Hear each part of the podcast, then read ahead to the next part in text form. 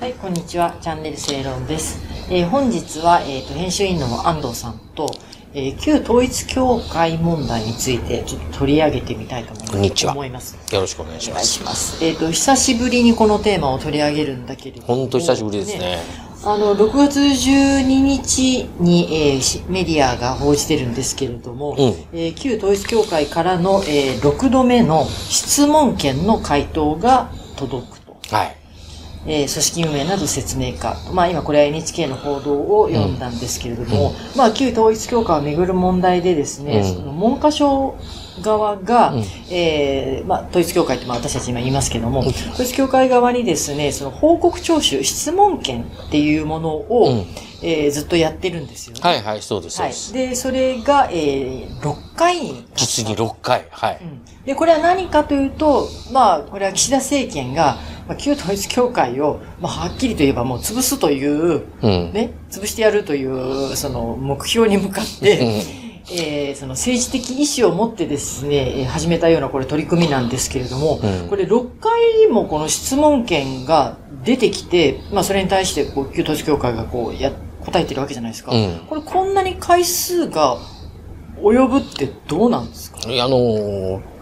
やっぱちょっと異常なんですよね。あの、もちろんね、質問権って今回初めてなんで、あのーあ、その宗教団法人に対してそうです、そうです、そうです。これ。れがもう初めてなんで、まあ前例はないんです。はいだけど、何度も何度もこうやってね、えーやるけれど、そもそもその、その、うんこれが解散自由に当たるとい。う事実を、教団の行為を示した上で、それについて質問をするっていうことなんでですね、これがもう何度も何度も、こう、繰り返されるっていうのは、まあやっぱり、ちょっと変な、異常なことだっていうかね、あの、恣意的というかですね、まあ、やっぱりその、いろいろ取材をしてると、はい。まあ、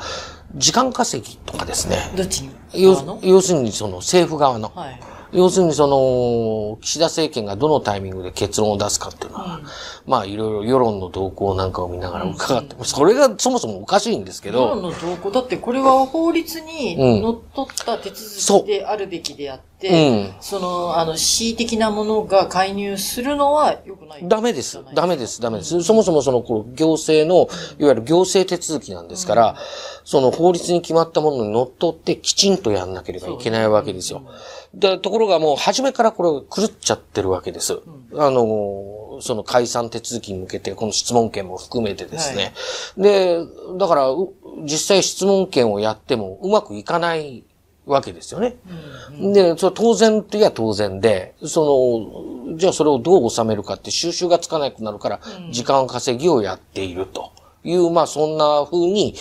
うんその永田町関係者とか霞が関の中で解説してくれる人もいますよ。うんあの、正論今発売中の8月号、はいこの紫の表紙ですね。はい。ここに、えー評論家の三浦小太郎さんが、うんえー信教の自由を脅かす旧統一教会への対応という論考を書いてはい、そうですね。はい。これ、どういう内容なんですか？あの、まさにそこです。あのーこの手続きおかしいよねっていう、そこを言ってるわけです。はいまあ、いろいろあります。あの、で、三浦小太郎さんは、はっきり言うと統一教会を別にかばってるわいや、けではないんです。我々も全然かばってないよ。そうそうそうそう 全然かばってない。うんだだだけど、要するに、その、おかしいでしょっていうわけです。その、た例えばね、その、おその統一教会っていうのは過去2回の、あの、その、解散命令をするために81条を満たさなきゃいけないわけです。はい。そのためにはですね、その、平成7年12月19日に、東京高等裁判所がですね、まあ、決定っていうのを出していて、これは、あの、オウム真理教の解散の時に、81条っていうのはこう読むんですよっていうことをですね、要するにどういうことをやった時に、あの、解散できるんですか？っていうふうなことをはっきりと、まあ、明示的に示しているものがあるわけです。はい宗教法人の代表役員が法人の名のもとにおいて取得、集積した財産、またはこれに気づいた人的、物的組織等を利用した行為、あるいは当該宗教法人の行為と言えなければいけない。で、刑法等の実定法規の定める禁止規範、または命令規範に違反するもの。刑法等ってなってますけど、通常はこれ刑法刑と法ですね、刑法、それからその、例えば、覚醒剤とか、ああいう特別法ありますよね。あるいはその行政法とか、ああいうものかなということ。で、つまり禁止規範または命令規範に違反するもので、す要するに、まあ、刑事処罰、要するに代表役員が刑事処罰されてなければいけないわけですよ。で、その、それが著しく公共の福祉を害すると明らかに認められることということが条件になってるわけですよ。っていうことが条件だよって司法は言ってるわけですよ。はいはところがその、国会ではですね、あの、おかしなことになっていて、じゅ昨年の10月18日に長妻さんがね、立憲民主の長妻明さん、はい、この人が、まあ質問に立って、首相、まあとっちめるわけですよ。はいで、要するに文化庁の課長さんを呼ぶと、ずーっと一貫して、これまでですね、解散請求は要件の一つで法令違反とあるんですね。その法令違反は刑事に限ると。刑事の確定判決が統一教会本体に出ていない。だから要するに、統一教会はオウム真理教と違って、要するに、あの、刑事処罰された例がないわけですよ、教団職員が。はいで、統一教会本体に出ていないから解散できないんですね、と。で、この解釈を変えない限り、いくら調査しようが、何しようが、解散請求できないんですよ、と。で、その、ほ判例には刑法等と書いてあるんですけど、ここに民法の組織的不法行為を入れればできるじゃありませんかと。はいあの、そのように、その、長妻さんは求めてるわけです。解釈を、解釈を変えるんですかっていうふうに、まあ、き解釈を変えたんですかって聞くわけです。そうすると、10月18日の段階ではですね、岸田首相は、あの、民法の不法行為、これは入らないという解釈でありますと、はっきり言ってるんですね。だから刑事訴訟と等のところ。うん。に、民法は入らないと。うんで、でしかもそれに付け加えて、まず法律に従う。法的なデュープロセスをしっかり踏んで、この手続きを進めることが、あの、そう、大事ですということを言ってるわけです。で、長妻さんそれに対して、これではっきりしました。今はっきりしましたけど、私は信用できません。その質問権も含めてっていうようなことで、まあ、これじゃ解散できないじゃないかっていうふうにまあ言うわけですよ。でも、解散できないんです。そもそも。条件満たしてないわけだから。で、それをでもさ、初めから分かってたじゃん。そう、そう、分かってるから、できないだろうなと、ここで行き詰まるだろうなと言ってたわけですよ。そしたら、翌日19日にですね、参議院の予算委員会、場所を変えて。翌日ですね、翌日。翌日翌日。で一応週から3には行ったけれども。そうそうそうそう。そして、あの、あの例のあの、小西さんですね。はい立あの憲民主の小、西県政の語り部みたいなことを言うあー、クイズ王とも言われて。話題が絶えない方ですが、えっ、と、まあ、遺産でね、昨日の衆議院の審議において、岸田総理は、宗教法人法の解散命令の要件には不法行為責任などの民法違反は該当しないと。繰り返し明言しました。っ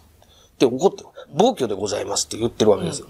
認めないって言ったことが暴挙だって言ってるわけですそうそうそうそう。はいはいでも、民法違反って普通あんまり言わないんだよね。うん。うん。で、それに対して突き上げてるわけです。それで、その、おー宗教法人法の解散命令の要件に不法行為責任などの民法違反は該当しないという政府答弁を撤回修正するお考えはありますでしょうかっていう質問をやるんですね。はいそれに対して、岸田さん、昨日、みんなで打ち合わせしました。改めて関係省庁集まりまして議論を行いました。そして昨日の議論も踏まえまして、改めて政府としての考え方を整理させていただきましたと言って、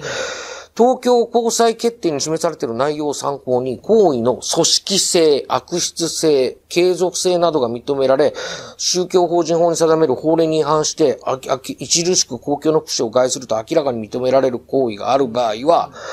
要するに民法も入り得るということを言っちゃったんですよ。うんあの、宗教法人法の要件に該当すると認める、認められる場合には民法の不法行為も入り得るという考え方を整理した次第でありますっていう。あ、一日で変わっちゃったわけね。そうそう、これ朝礼誤解なわけです。で、いや、それは、あの、小西さんびっくりするわけですよ。あの、一日でそんなね、あの、変わっちゃうって。で、それで何て言ってるかって言ったら、まあ、私も12年間国会議員をやっていますけど、朝礼誤解にも程がありますよねって。それ小西氏が言ってる そうそうそう。ただ、小西さんは、あの、統一教会を潰したいと思ってるから、まあ、このことを、これ大変なことですよ、これ。考えてみるね。ねえ、こう大変なことなのに、誰も騒がないわけですよ。あのー法を曲げてるとしか言いようがないわけです。で、これは、朝令暮改にも程がありますよね。まあ、まさに癒着構造のですね、まあ、冒頭申し上げた旧統一教会の癒着構造、瞑想劇の慣れの果てだと思うんですね。まあ、でも良かったと思います、みたいなことを言って、話を前に進めていくわけです。で、そう、この、この日の答弁に基づいて、民法違反が入り得るっていうんで、民法判決、これ二十数件あるんですけども、要するに民法の不法行為をやっ不法行為に基づくもので、うん要するに解散できないかっていうんで、報告徴収質問権っていうのをやってるわけなんですけど、まあ、いくら政府がね、そんな風に言っても、最終的には宗教法人法ってのは裁判所が判断しますよって言って、裁判所はもう基準を示してるわけですから、はいはい。それはいくら民法を入れるって政府が勝手に言っても、で、それでまとめて、あの、このさあの裁判所に持ってったところで、ね、あ裁の、刑が法、刑法ですって言ってるわけだから、まあ、まず通らないだろうと。いや、それは裁判所が怒り、あの、ぶち切れてしまって、おおかしなことを判判断する。所をぶち切れてしまってってもダメだよね。そうそうそうそうそう。あの、最後の砦だからね。だけど、そ、そんなことをしてしまうと、明らかにこれ、法を曲げてる。法の支配ってないじゃないですか。だって、解散できないよ。だからルールを変えましょう。変えるように解釈を整理してくださいねって言って解釈を変えて、それでやったら、なんだって解解散できちゃいますよ、こんなの。だだから本当政治意志で潰そうとしてるわけです、これ。だから私たちは、その、統一教会だから守れとか言ってるわけじゃなくって、これって、本当に法律を犯している、刑を犯している、えー本当に潰さなきゃいけない宗教団体に関しても、うん例えば、時の政府、うん時の政権の政治的意思によってこれを恣意的に阻止するっていうこともあり得るって話になっちゃうんですよ。そういうことだです。こういうのっていうのは、その、何にしてもそうなんだけど、誰が政権に就こうが、一定のルールっていうものがあって、それにのっとってやらないと、あの、公正公平なことはできないわけですよ。だから最悪なんですよ。だから解散できませんよね。だから解散できないから何とかしましょうよって言われて、それで最初で、いや、そこの支配デュープロセスだって言ってて、翌日になったら、いや、できますってやった話し合っら、て変えることにしました。変えることにしましたって言ったら、ひどいね、これね。これ本当にひどいわけです。まあこれ去年の話なんだ、なので、我々も今更っていうところあるんだけど、うんまあ、私たちはもともとうん、この、とあの、宗教法人としてね、あの、統一教会を解散させることは難しいというそもそもの立場だったし、そうそうそうそう政権が、その政治の意思として、まあ、つまりはこの統一教会の話で、うんあの、安倍さんがね、うん。えー、1年前に暗殺されたこれによって、統一教会に対しての反発がすごく出たわけじゃないですか。うん政治だとかの問題提起もあって。これをもってして、自民党、なあの、岸田政権がですね、危機感を持って何かしなきゃいけないっていうことで、押されて、うん。この、こう、あの、統一教会を解散させようというところで動いたこと自体は私たちはおかしいっていうのはもう当初から、まあ言ってますね。当初からおかしい。いって言ってた頃なの。うん。うん。うん。で、それにもっと問題があるんだったら、こんなの旧統一教会だけじゃなくて、じゃあ、創価学会はどうなんだいや、そう、そういう問他題もある。の宗教団体、うん。もっとありますよ。うん。あの、まあ、こ、これは教団側の声なんで、まあ、これはね、その、そのまま言っていいのかどうかわからないけれども、だけど、例えば、彼らの説明によるとですね、まあ、要するに民事裁判だから、勝ったり負けたりしてるわけです。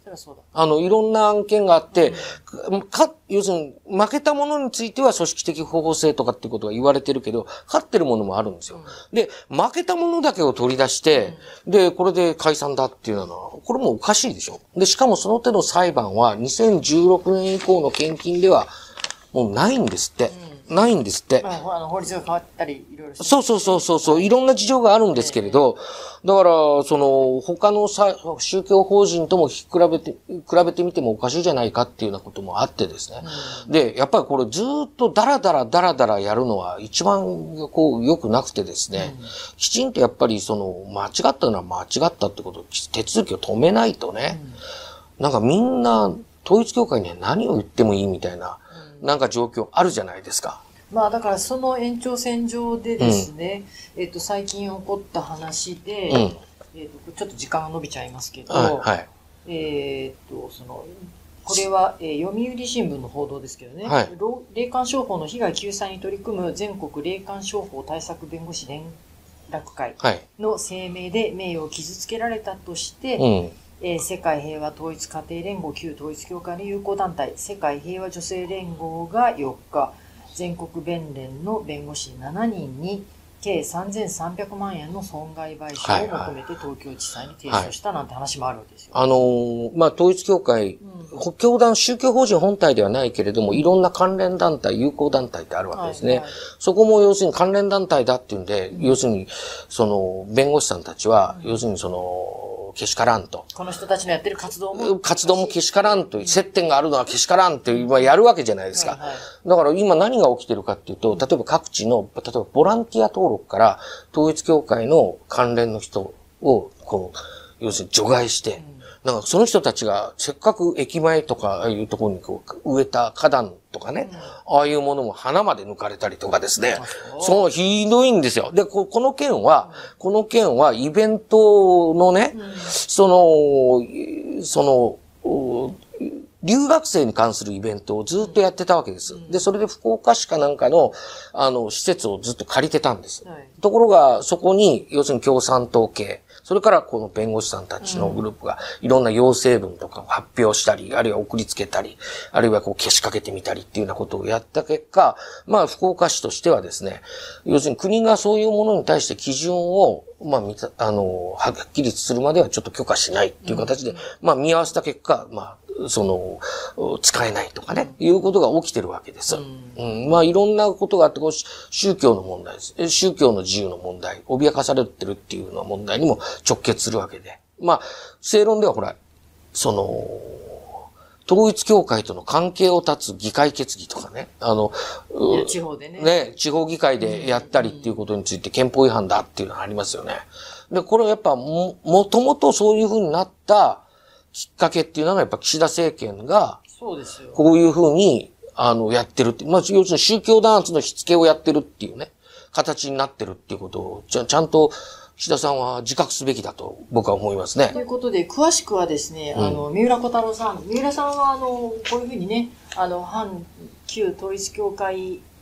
空気が強い中でも、あの、全然統一教会かばうわけじゃなく、これは、その、法の支配。そうそう、是は是、非は非とね。う。というんことで、おかしいよっていうことをもう一貫して、あの、訴えてる。うん。なかなか気骨のある方なので、はい。ぜひ、正論8月号で読んでいただければ読んでいただければと思い思います。よろしくお願いします。